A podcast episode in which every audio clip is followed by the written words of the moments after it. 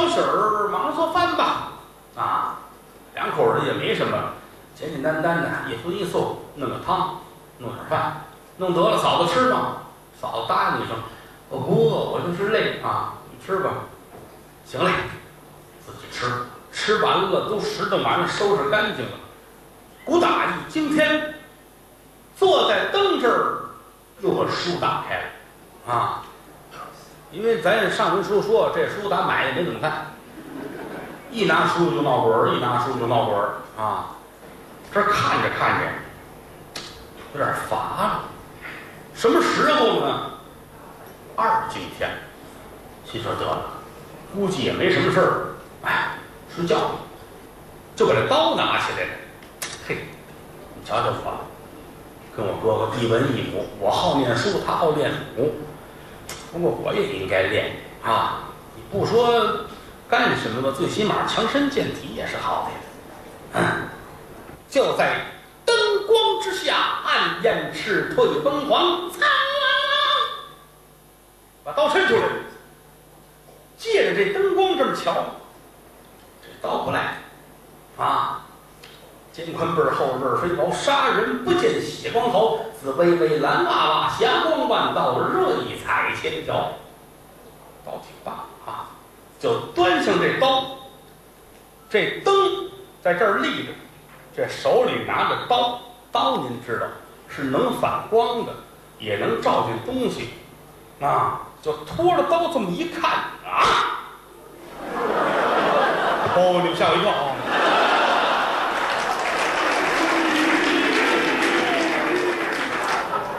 不带这样的，和一下紧张的气氛。楼上楼下还有孩子呢，是不是？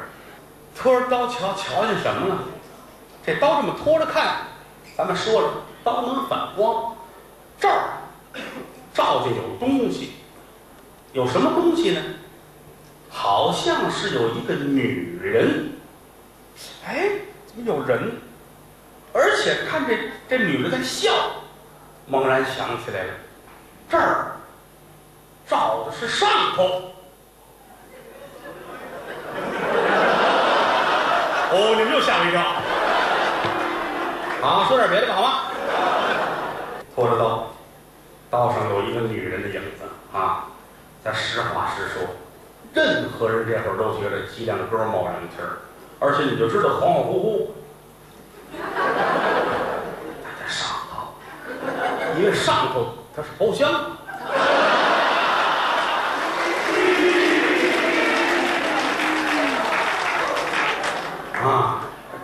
看，上边是房梁，啊，那么就说是在房梁上边有一个女人。哎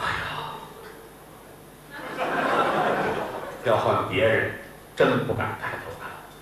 张双喜真冷啊！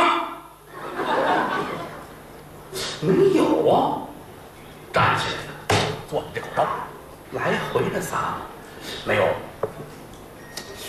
这琢磨不对呀，我这眼不揉沙子啊！你要说上岁数眼睛花了，瞧不真着，有情可原。我看得清楚啊，嗯，我上去，房子不是很高，咱们说了，他们这个正当中一明两暗的屋子嘛，正当中是一桌子啊，一边一把椅子，把这椅子搬起来搁在桌子上，踩着桌子上椅子就能够着房梁。只要吊住了，往上一翻就能翻上去。啊，把这刀啊掖在后腰上。在家里边呢，他腰里系着一大包，要腰带子，要腰巾子，掖在后腰上，袖口完好。呵，呵，我看是谁？是不是小石头？瞎起名字啊！逮着你我跟你没完。嗯，踩着桌子。上这凳子，啊，大小伙子个儿也高，一探身儿就够着房梁了啊！吊住了，一使劲，嗯，一跨腿儿就上去了，就趴在这个房梁上，啊，这儿趴住，没有。哎呀呵，这挺奇怪啊！啊，揽住了上头，一偏身，坐在梁上，扭打后腰把刀子抻出来。奇了怪了，嗯，怎么会没有？刚才明明瞧见了，怎么没有人呢？这很奇怪啊，纳闷。左瞧右望，没事儿，耳听我嫂子那屋没有消息，也没有动静。谁手机响？哦，跟这没关系啊，没关系，没关系。嗯，啊，怎么回事？纳闷儿。要不然我下去。你大半夜的，我坐床梁上，一会儿我嫂子万一起来瞧见我，再把她吓着。啊，得了，我下去。怎么下去？这上来好上啊，这下去难了。攥着刀，哎呀，就这一会儿的功夫，就觉得他们家这门帘儿，正门这门帘儿，门开着，这门帘儿，突一大卷儿，又打外边。哦。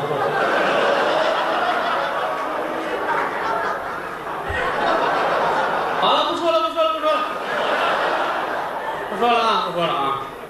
嗯，你们吓死我了，是吧倒。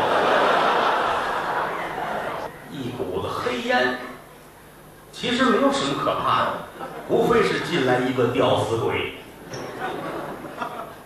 还不可怕。披头散发，穿着一身白。这头发都散下来，手里边拿着一根绳子，低着头，一股黑烟就进来，也瞧不见脸，啊！张双喜差点没掉下去，我的个天爷！啊，怎么怎么我们家这是怎么了？这是这些日子各种妖魔鬼怪大荟萃，哎呦我的天哪！啊！真害怕，也不敢动，也不敢喘气儿。底下这吊死鬼进来了啊，跟底下拿着一根绳子，低着头，这披头散发，怎么转也是这样，前后一样。先站在这个西屋这儿，双雪心说：“这干嘛呀？上西屋来，我在这儿，别人勒死我。不对，那我别动了，我跟上边。”他找不着我呀，那就出去。站了有一分钟，吊死鬼一掉头，奔东屋去。双喜紧张坏了，我嫂子在那屋，真有个一差二错，我跟我哥哥没法交代。你说今儿就是今儿了，我看你要干嘛啊？待会儿不行，我打上边我蹦下去，我给你吓活了。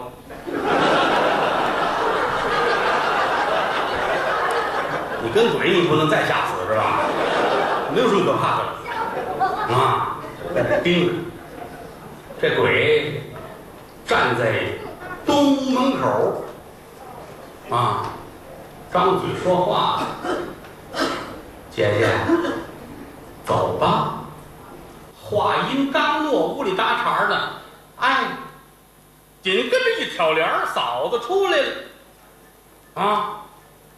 张双喜心说：“干嘛？你认识？怎么还姐姐？咱走啊！嗯，再瞧嫂子闭着眼出来，跟这站着，这是没睡醒了吧？我静观其变。再瞧吊死鬼儿，把手里这绳子抡起来，一抬手，啪，上边是房梁。”双雪心说：“干嘛呀？这憋着抽啊！我可别掉下去啊！把住！这绳子就搭过来，搭到哪儿呢？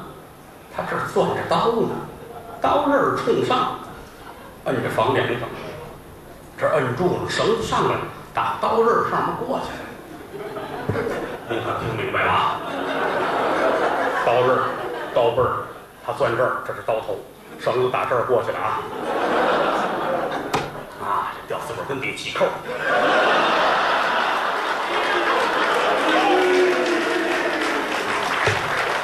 这智力能不吊死吗？记好了啊！一指这绳子钩，冲嫂子姐姐，咱们这儿走。哎，嫂子往前来，拿手啊揽着绳套，往脖子这儿套，那意思我就勒上了。吊死鬼呢，奔墙角那去啊，上那鞠躬去了。可能是跟跟神仙说啊，我这个逮住一个啊，我谢谢各位给给您大伙添麻烦了，您各位辛苦辛苦辛苦啊啊，见面道辛苦，毕竟是江湖嘛，是吧？啊，这儿鞠躬去了啊，挺客气。嫂子这说你鞠躬，我来吧。嗯，往脖子上一套，她是女的，她再轻，她也有个七八十斤、八九十斤的啊。咱们前面说了，这可刀，宝刀啊，刃儿也薄啊，一有分量，这刀刃儿把绳子割断了，嚓，啪，嫂子这鬼那儿鞠完躬，不是怎么回事？这是，赶紧过来了啊，这儿搀，嫂子搀起来，那还闭着眼呢啊，这儿拿绳子哟，断了，系上，把断这头系上，刀子这头解。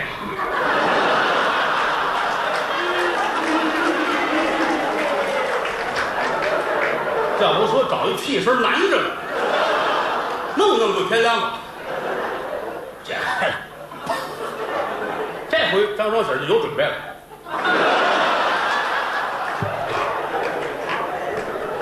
弄起来又系，系好了，姐姐咱走吧。嫂子过来弄这套，他奔墙角那儿去，把鞠躬去了啊。嫂子一使劲，双喜这日动，又躺下了。这鬼，嗯，这这怎么回事啊？这其实再有两回，这这摔死了，这就，这就不归我管了，这就白做扣了是吧？看起来跟刚才一样，啊，记住，解这头，费劲费大，哪去？这儿等着吧，没别的事儿了。下来系好了，姐姐咱快点走吧。怎么快点走啊？再走不行了，天都快亮了啊！这弄好了，给搀过来，嫂子跟这儿揽这套啊，这奔墙角。我鞠躬也不知谢谁啊，这儿一使劲，啪嚓，绳断了，嫂子啪嚓扔地下了啊！小死狗这回没动，往上看，这一抬头，呀，这上面还有人呢，真生气！你破坏了别人的劳动成果，知道吗？抬头看看有人，双喜不敢看他，往后撤。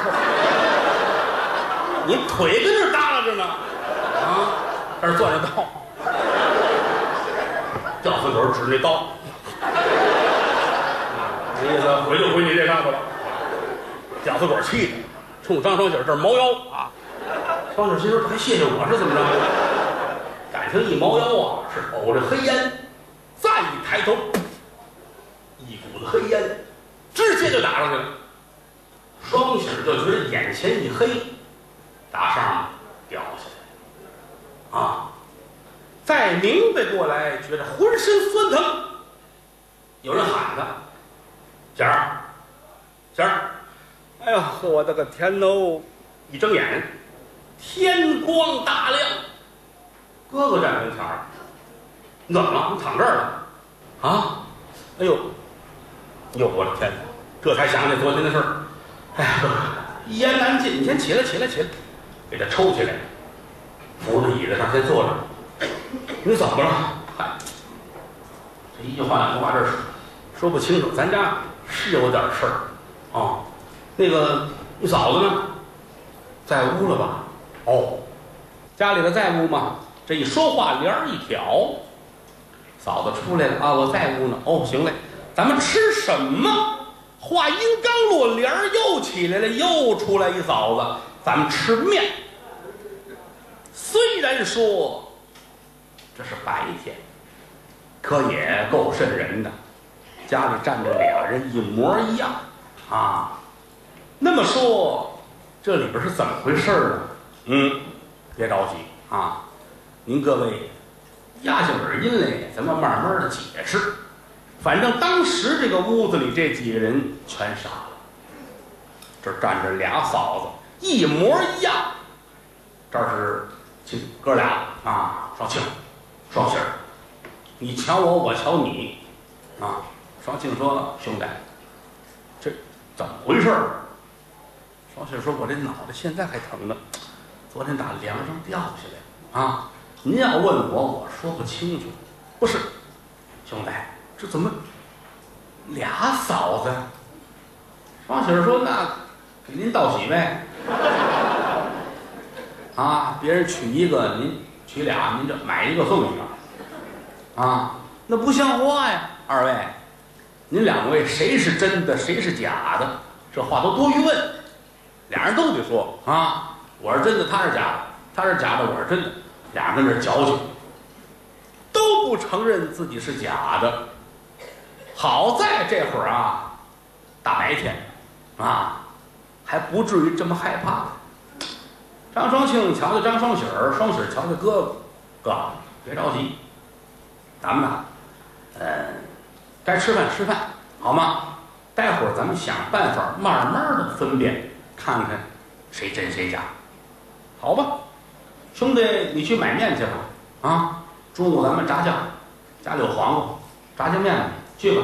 哎，家里边张双庆跟俩媳妇儿这儿聊天张双喜出来了啊，上这个面铺啊买这个面条去。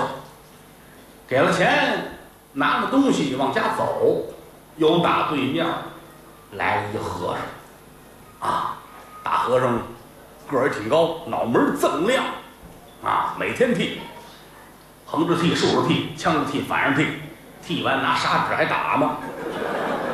脑袋锃光光的，弥陀佛，啊，这双喜走一对脸儿，双喜心里有事儿。就想着绕过去走，没想到和尚又躲到这边来。弥陀佛，你有事儿说你干嘛呀？知道你没头发啊？张双喜，那不认识我？哎呀，我怎么不认识你呀？嗯，小时候你们家不是西直门外高粱桥那儿住吗？啊，有一回你跟那个尼姑打架。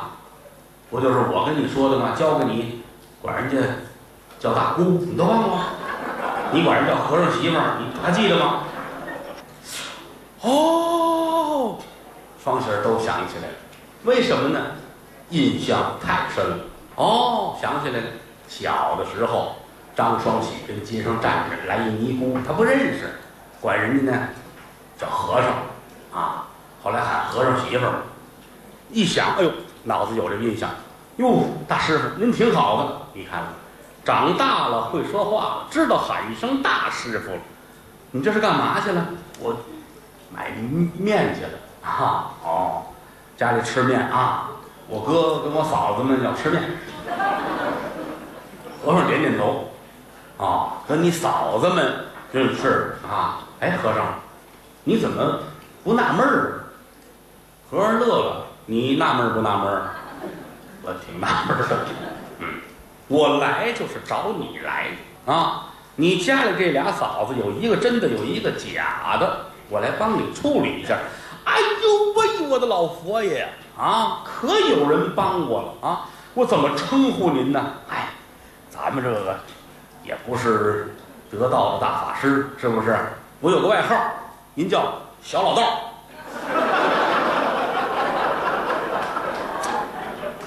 们这行真奇怪，嗯，啊，前者我们玉林神仙叫王多半仙啊，您这小老道得了，我还喊大师傅得了，别介，喊的跟厨子似的啊，嗯，好吧，好吧，好吧，那我喊老大行吗？哦呦，说的像黑社会的，啊，走走走走，跟我家走吧，跟我家走吧，哎。说着话，拐弯抹角到了家了。这儿一推门往屋里走，双喜儿点点头，真挺和谐的啊。大哥跟当间坐着，一边站一媳妇儿。这个都别闹啊啊！待会儿咱们吃面啊，这个吃完面咱们再再说这事儿，是不是？要处理的好呢，咱们就看看谁真谁假；要实在处理不好，那我也就认了啊。咱咱仨人好好过日子啊，我一夫一妻嘛，是吧？一个夫人，一个妻子，仨人好好过日子。嗯，有一搭无一搭，跟这胡说八道。又打外边，张双喜儿带着和尚进来了，啊，往门口一站，这俩嫂子都不脸转过来，啊，一句话都不说。双庆说：“怎么回事？哪儿请来的？啊，哥，我我给您介绍一下，那谁，您快过来啊！我哥哥张双庆啊，这个和尚叫小老道。别跟人开玩笑，他他愿意，他愿意，他就叫这个。啊，是是，我那个我我兄弟年轻，师傅您您别怪我哦，没事没事，哈 哈我这个人呐，跟其他的和尚不一样，放荡不羁啊，怎么开玩笑都没事。你管我叫老道啊，你管我叫什么，你随便叫，随便叫，您不生气，不生气，你有证吗？假的吧？你是啊？哎，咱别玩笑。我今天来不为你弟兄二人，我为的是他。拿手一指，这俩嫂子啊，这俩人的脸上都一惊，怎么呢？不知说这话是什么意思。和尚看，两位，要是据我观察，你二人一真一假。双庆说：“要不您回去吧，啊，这玩意儿谁看不出来呀？我们都知道，是是是是，啊，你们知道一真一假，但你知道哪个真哪个假吗？”双喜儿点点头，这一句话就说到脖子上了。对呀，咱们光知道有真有假，谁真谁假？师傅，您给说说，我也不知道。您不是看我买面条了给我回来的吧？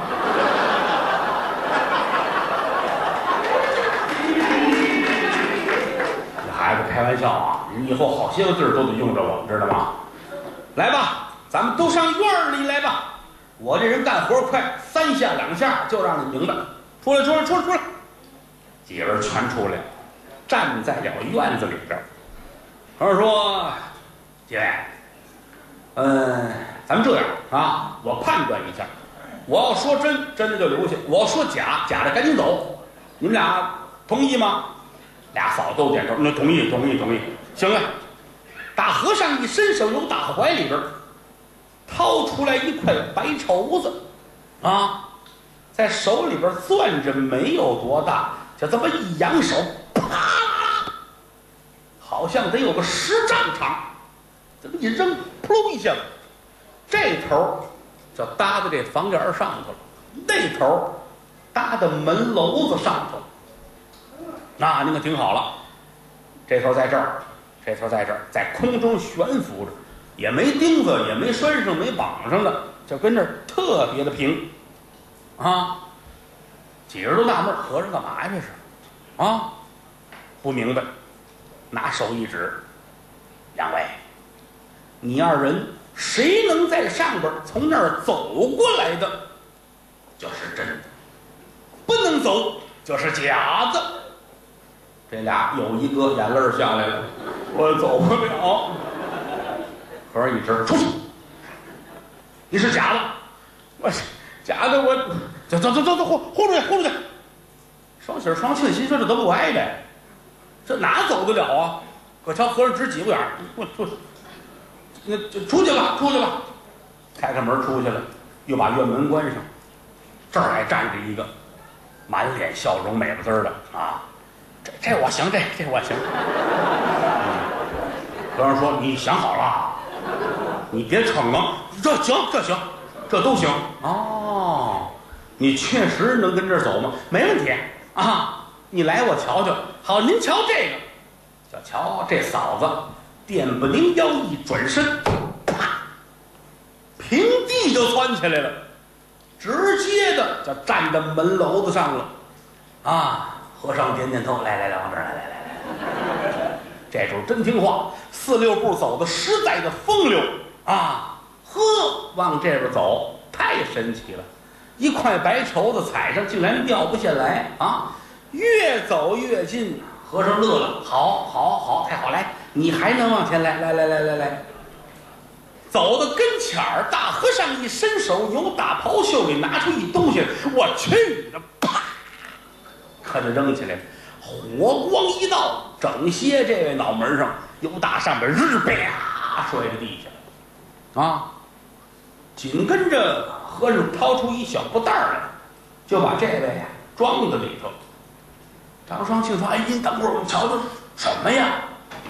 嗨，也没什么啊，一只小狐狸。啊，我跟你说，人呐不能逞能，妖精都让我卸下来了，是不是啊？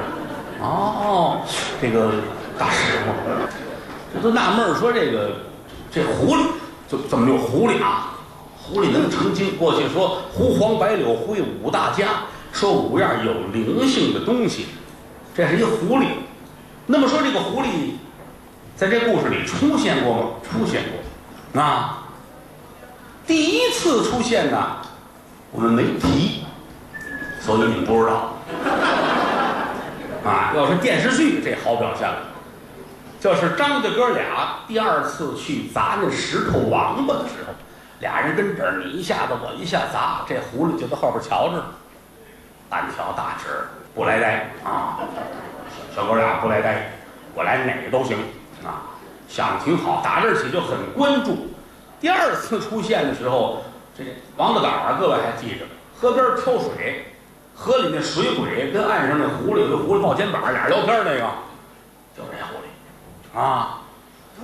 后来还有一次出现了半张脸，就是张双喜看刀，刀上这儿有一美人图，一抬头，认为是在上头，其实就是这只狐狸，啊，但没想到后边进了吊死鬼把它搅和了，啊，可能人家也是行路行规，啊，我别下去，下去万一他把我勒头怎么办？所以就隐了身，就是这只狐狸。但是，一瞧双喜掉下来了，他觉得这是个机会。藏在里间屋，一直等到张双庆回来这儿一喊，他跟着出来，后边又一变啊，咱们吃面，是他。今天这一下子就给歇下来了。哎呀，太神奇！大师傅，您用的什么法宝？神仙嘛，不管是翻天印了还是什么东西，什么法宝？和尚说就是板砖。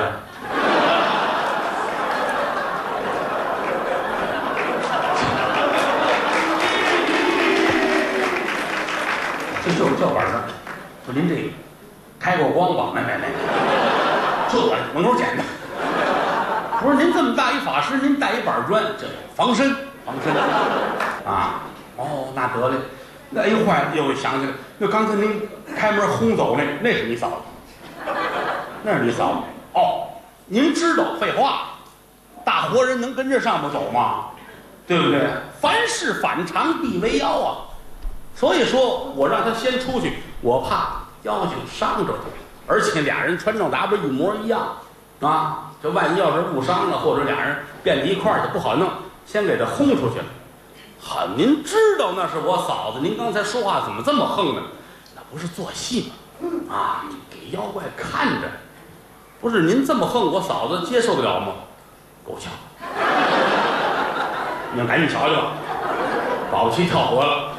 您那都是人话呀，啊，不是以后你们哥俩好好过日子，不像话。大师傅，您别开玩笑，我嫂子呢？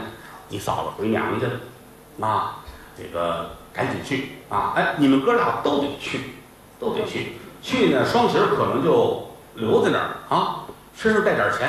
哎，有有，不有什么用啊？看你去，好玩儿呢，快去快去快去快去！我说你跟我说实话，我没实话。啊！我现在不能告诉你，不是大师傅，那个我去了肯定有事肯定有事什么事儿？发生完我再告诉你，好吗？说着话，一开门，大师傅扬长而去。哥俩说：“那咱走吧。”雇个车啊，奔阜城门，到老丈母娘家，一进门就愣了。媳妇儿是在这儿呢啊，跟这儿站着，面沉似水的。可一看这院里边啊，大箱子、小箱子，大包袱、小包袱，可是弄了不少了。老头儿、老太太跟这儿正嘬牙花子呢。你这事儿闹的，这要走了，你上家来了，你说这怎么弄啊？这个啊，这说闲话啊。闺女说：“我我没法去家里边闹妖精啊！我这不是说回娘家瞧瞧您来吗？”老太太说：“你别来了，你来我晚上睡不着觉。那天好给我蹬到炕底下了，没摔坏了。”正说着呢，张双庆、张双喜儿哥俩都来了啊！这叫岳母，那叫亲娘的。哦，好好呵，你看这是，那还上屋坐着吧，别跟这儿待着了。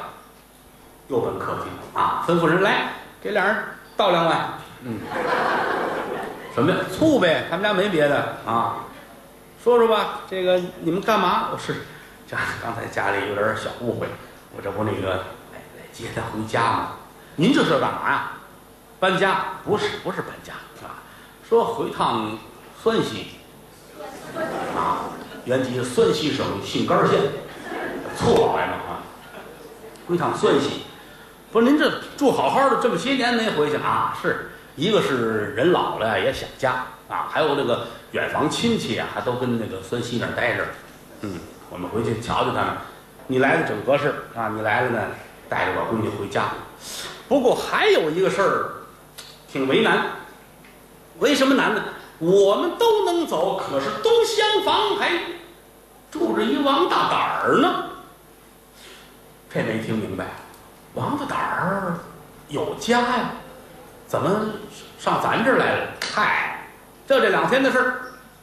怎么回事呢？咱们前文书讲过，王大胆儿啊，负责挑水卖水啊。早晨起得早，起得猛点儿了，跑到河边又去了。走着走啊，那个草滑，而且来说呢，也不知谁的孩子啊，跟那玩儿啊，跟那解手来的啊，他也没留神，一脚踩上，咣叽弄一身，站起来一瞧，一身青屎，得我这算青史名标了啊！下河洗去吧。啊，就站在河边撩着水洗，洗完了之后就觉得浑身冰凉，寒彻了骨。哎呦，这可怎么办？浑身没劲儿，不干活没法吃饭。最后找到老太太，跟这醋奶奶说：“啊，你瞧我这个实在没办法，这两天浑身冷，又没钱瞧病啊，我这求您来赏口饭吃。”老太太好心眼儿，再一个人家通风报信救了自己的闺女。东厢房闲置，你住吧，住这儿吧。找大夫瞧，两天了没瞧好。你要说这会儿走，带他回去也不像话啊。人家这儿呢也有自己的亲戚，远房的那个表兄弟什么的。再一个，他这病歪歪的，半道出事怎么办呢？所以说为难。哎，张双庆乐了，不要紧的。这样吧，您呐，走您的啊。我呢，带着乌梅啊，先回家。他这媳妇儿小名叫乌梅啊，乌梅酸梅啊，反正就叫这个名字吧。大名叫玉兰啊。然后啊，我把双喜儿留在这儿，让他看着王大胆，不就得了吗？行不行？双喜儿，双喜儿说行，没事，我带着钱呢。啊，出来和尚告诉我啊，说您这儿得出事儿，让我带钱啊。老太太说出什么事儿？没事儿，您走您的。简短结束，一家子人归着东西上了大车，回原籍。张双庆两口子回家，偌大的宅院，就剩下张双喜看着王大胆儿。推开了东厢房，床上躺着这位大胆儿，胆子真大，大老爷们儿一米八的个儿，到这会儿眼窝塌陷，啊，光张着嘴，这手冰凉。双喜说：“你这哪说理去啊？这不是好模样的吗？啊，大胆儿，大胆儿！”喊他也听不见，自个儿搬个凳子坐着跟前瞧他吧。我给你买点什么吃是怎么着？这儿也不搭茬儿。到了现在钟点说下午五点来钟，这主呼吸急促啊！再瞧脑袋上这汗不是水的，是油的。您记住了，人死之前那出汗，你看那脑门也湿，也有这么见了汗。拿张纸一蘸，你看不是水是油，汗如油，喘如牛，这就是要死了啊！这喘如牛就是倒气儿。老话说这是有出气儿没有进气儿，就这么一通忙活，王大胆儿死了。双喜儿不是特别害怕，一个是这孩子经的事儿多，再一个有准备。和尚说带钱去啊，有事儿。甭说了啊，他死了，死了可是死，这是个事儿。嗯，这儿出来看看左近的街坊啊，找人问问这王大胆儿家里亲戚在哪儿。有一人说，我还真知道，他那表哥啊，跟我那兄弟在一块儿。我呀。让他们谁送个信儿去啊？对，那是人本家得在这儿，你没有本家不行啊。那得嘞，就派人去找去了。可去找去没回来，不知道是没找着啊，还是人不在。整个宅子里边就剩这一死一活。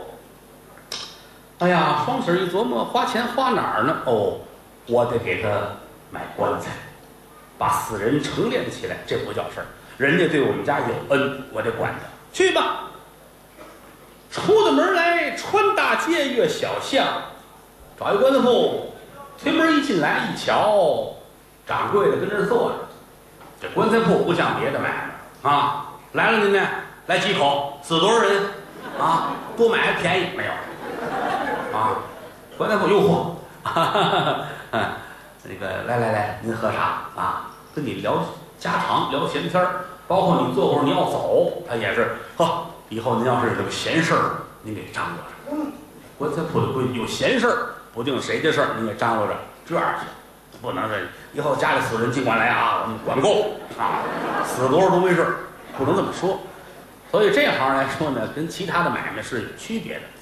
往这一坐，给沏了杯茶啊，不认识也瞎聊天。大少爷家里挺好啊，忙不忙啊？念书了吗？娶媳妇儿？说闲本，等你张嘴。这儿坐下一回头一瞧，在柜台这把角上坐着一老头儿，瘦干瘦，就这脸要是没有骨头挡着，这皮能瘦到里边去啊！瘪太阳，嘬腮帮子，鹰钩鼻子，绿豆的眼睛，你琢磨这模样得多寒碜啊！他跟这坐着，低着头啊。张双喜说：“那个什么掌柜的。”我要一口棺材，我也不知道什么价啊。哦，是您要几尺的？哟，这个我也不知道，没买过。大个儿哦，行，你看这口行，拿手一指，啊，这口行不行？啊，行，您要说行就行。多少钱呢？一千文，一千文钱。这话刚落，把脚坐那干老头抬头，两千文。双雪纳闷儿，不挨着呀！我跟掌柜的说这多少钱？你告诉我多少钱？那儿有搭茬的，两千文，哪儿就翻上一倍去了？拿眼睛看掌柜的，那意思这怎么茬儿？掌柜的直说牙花，唉，没说话。啊，在这屋里边可没有旁人，就这仨人：掌柜的张双喜儿，瘦老头儿啊。两千文，双喜儿听你那个，什么玩意儿叫叫两千文呢？你们这儿都说了一千文，我就给一千文。掌柜的，卖不卖啊？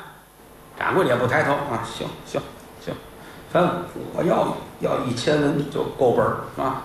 行，您哪儿啊？什么什么大街哪胡同？这儿一说，行，您投走，待会儿打个伙计给您送去。哎，谢谢。临走的时候，拿眼裂了这老头一眼，那意思你干嘛吃的你是？老头抬头瞧瞧他，扑哧一声冷笑，又把头低下了。回家吧，到家按这会儿说吧，呃，傍晚六点来钟，一会儿的功夫，棺材铺的伙计来了，把棺材运进来，把门拆了。怎么了？要不进不来呀？门也拆了，两边支上板凳啊，条凳，上面架上棺材，开了盖儿。像这个入殓就省事吧，有口棺材就算不赖啊。死尸给他换身干衣裳啊，放到里边去铺金盖银，又把这财盖给他扣好了啊。大伙儿领了钱，道了谢，走了。整个大宅子就剩下张双喜一个人跟这儿看死尸。双喜一琢磨，这个玩意儿我更不能走了啊！那死尸跟这儿，再一个你说有个猫有狗跟这儿啊，我得看着点儿。我给他买几个苹果，弄点香，弄点辣，弄点烧纸。不管怎么说了啊，也是呃生死一场，跟这家呢交情还不赖。我自己呢也买点吃的，晚上呢好歹熬着，盼着到天亮他们家来人，这事儿就算成了。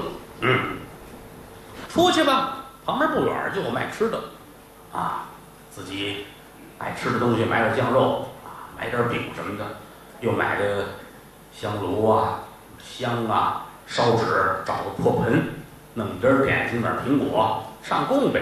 啊，回来之后东西摆好了，蜡点着了，把香点着了，弄一破铁盆扔在这儿，烧纸，纸烧钱嘛，这么个意思啊。在这儿等着。